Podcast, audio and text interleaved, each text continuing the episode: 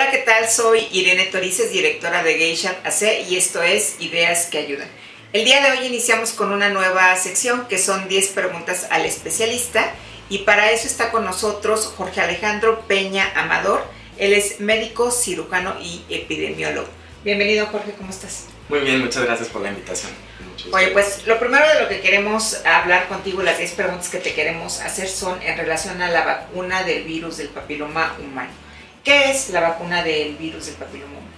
O contra el virus del papiloma humano, que sería lo correcto, ¿no? Sí, bueno, la vacuna del virus contra el papiloma humano es una vacuna que actualmente contamos en el esquema básico de vacunación. Es decir, eh, está abierta a la población, pero específicamente a las niñas, en el sector salud, específicamente a las niñas de eh, quinto año de primaria y 11 años de edad no escolarizadas. ¿Qué es la vacuna contra el virus del papiloma humano? La vacuna contra el virus del papiloma humano es una vacuna que actualmente contamos con ella en el esquema básico de vacunación para niñas de quinto año de primaria o 11 años no escolarizadas. Eh, ¿Y para qué sirve la vacuna contra el virus del papiloma humano? Previene contra los serotipos de virus del papiloma humano que más relacionados están con cáncer, que causan cáncer. ¿Cuáles son estos serotipos? 16 y 18. ¿Por qué es importante aplicarse la vacuna contra el virus del papiloma humano? Porque de esta manera eh, prevenimos eh, adquirir cáncer, ya sea cervicouterino, anal u orofaringeo, a causa de virus del papiloma humano. A causa del virus del papiloma humano. ¿Contra qué tipos del virus del papiloma humano protege la vacuna? La vacuna eh, protege contra los serotipos más importantes, es decir, que causan cáncer, el 16 y el 18. Sin embargo, no cubre todos los serotipos. ¿Cuántos serotipos hay? Hay más de 40. Entonces, lo de los que nos preocupan son el 16 y el 18 que causan cáncer, pero también existen otros que causan síntomas o signos, son el 6 y el 11. Pero contra esos no protege Contra esos no protege la vacuna. Ok. Estos tipos eh, que causan cáncer cervicouterino, orofaringio o anal, ¿solo se transmiten por vía sexual o pueden adquirirse eh, por otras formas? Así es, el virus del papiloma humano únicamente se transmite a través de vía sexual. Sin embargo, la vía sexual tiene una gama de distinciones, puede ser a través de sexo oral, sexo anal o coito vaginal, o, o contacto íntimo de piel contra piel. ¿Cómo sería este contacto íntimo de piel contra piel? O sea, si yo eh, presento, no sé, alguna lesión en alguna zona del cuerpo y tengo faje con mi pareja desnudos, ¿lo puedo adquirir también de esa forma? Tiene que ser un contacto muy íntimo y que sea de esa área, es decir, de área de órganos sexuales pélvicos. O de la boca, si yo le doy un beso a un beso francés, un beso profundo a mi pareja y él tiene la infección en la boca, ¿lo puede transmitir? Sí. Ok. ¿Qué población debe aplicarse la vacuna del virus del papiloma humano y por qué ya nos dijiste que son niñas de quinto año y o de 11 años de edad no escolarizadas? Pero hay otros grupos de población a los que también es importante aplicarles la vacuna. Así es, en el sector salud, y únicamente esto es por el recurso eh, con el que se cuenta, vacunamos con, a las niñas de quinto, año de, primaria, de quinto año de primaria y 11 años no escolarizadas. Sin embargo, la indicación de la vacuna en sí es a cualquier niño o niña de 9 a 11 años, es lo más recomendado.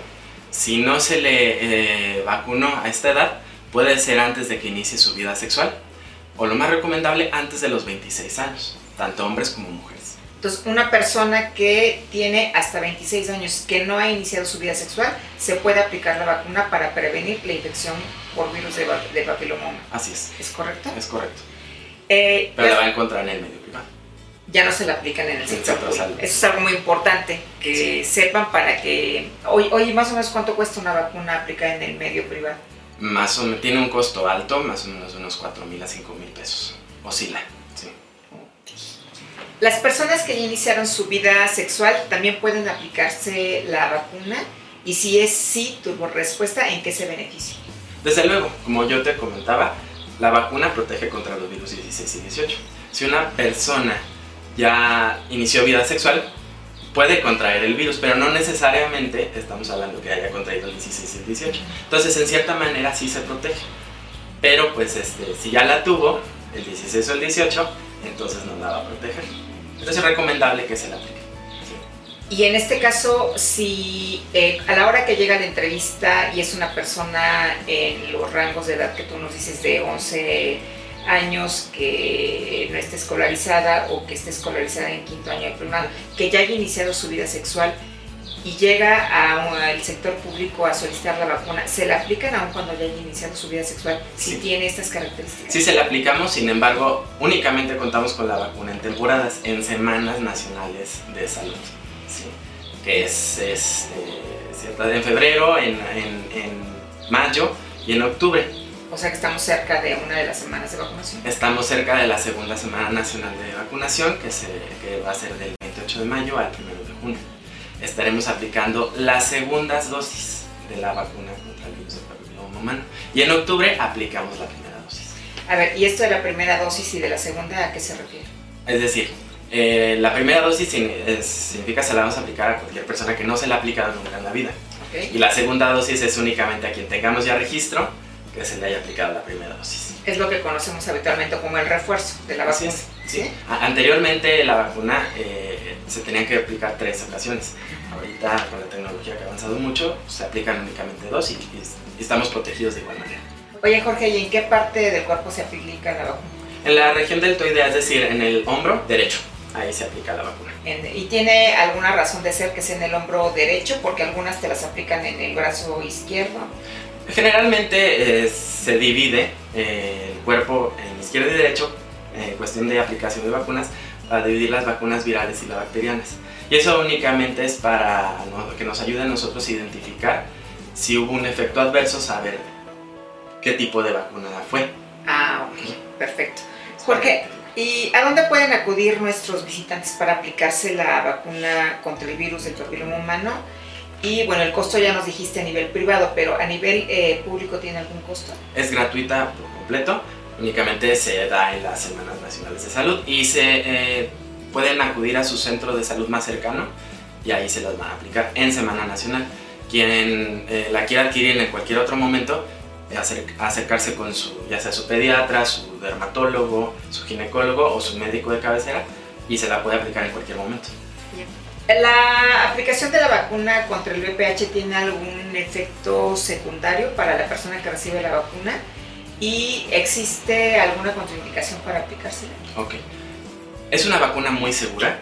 Eh, los pocos efectos adversos que se han visto son muy leves, son son síntomas muy leves, desde dolor en el sitio de aplicación eh, fiebre, mareo. Y sí existen contraindicaciones contra la vacuna, que sean pacientes embarazadas. No, no se han visto efectos este, malos en el feto, pero todavía no está probado para que sea una vacuna segura en el embarazo. Que sean personas que ya han tenido hipersensibilidad, es decir, algún efecto anterior a una dosis anterior. Y este, que actualmente el paciente acuda con fiebre de 38 grados o más. Esas son las únicas contraindicaciones. Que son básicamente las de cualquier, eh, vacuna que se aplica para atacar a cualquier virus. Sí, o virus o bacteria, sí, sí, sí, son casi casi las mismas contraindicaciones. Oye Jorge, ¿y una mujer que acude a aplicarse la vacuna que no sabe que está embarazada, eh, qué riesgo tiene? Ok. A pesar de que no se han visto efectos eh, malos en los fetos, en las pruebas que se han hecho, si una mujer acude, se aplica la vacuna, se da cuenta que está embarazada, lo que procede es ya no aplicar la segunda dosis. Como medida de prevención. Como medida de prevención, pero de ninguna manera se, está indicado que se debe determinar el embarazo. Y tendrá que informarle a su médico tratante o a su ginecólogo que se aplicó la, vacuna para que él del seguimiento que deba a la gesta eh, o al embarazo en este caso. Así es, ¿Sí? le tiene que informar a su médico para que su médico esté informado y, tome las precauciones, y no se aplique la siguiente dosis. Perfecto. Y la última pregunta, ¿qué hacer si se presenta alguna reacción no deseada después de aplicarse la vacuna? Acudir con su médico, definitivamente lo más importante es no automedicarse, como yo ya les hablé son efectos muy leves y que simplemente hay que tener en observación pero comentarlo con su médico. ¿sí? O sea, aquí no aplica esto de que a veces eh, cuando te vas a poner la de la influenza, la enfermera que te la pone te dice, este, si siente, tiene un poco de fiebre, pues tómese algo para la fiebre. O sea, ahí es acudir con el médico y que el médico te diga cuál es el tratamiento si se presenta algún efecto secundario. Así es, y sobre todo es importante para, para determinar el lote de la vacuna y vigilarla. Vigilar a quién más se le aplicó y, todo lo que hacemos en epidemiología. que no presenten las otras personas, a las que, se aplicó este, síntomas similares. Eso es lo importante, es lo importante notificar. Pues qué interesante. Jorge, pues muchísimas gracias por tu, por tu presencia en este primer programa de 10 preguntas al especialista. Y eh, pues les recuerdo, mi nombre es Irene Torices, nuestras redes sociales en Twitter son arroba sexo sin lata en Facebook eh, geisha.oficial y nuestro teléfono es 11 14 05 40. Nuestro correo electrónico sexosinlata.org.mx. ¿Y a ti dónde te pueden encontrar? A mí me pueden encontrar en el Centro de Salud México, España, de epidemiología de esa unidad.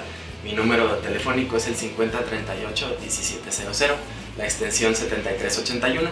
O bien a mi correo electrónico jpena arroba sersalud.df.gov.mx. Ahí me pueden encontrar, es eh, para cualquier inquietud, yo los puedo orientar y te agradezco muchísimo la invitación. Al contrario, gracias por acompañarnos en este programa.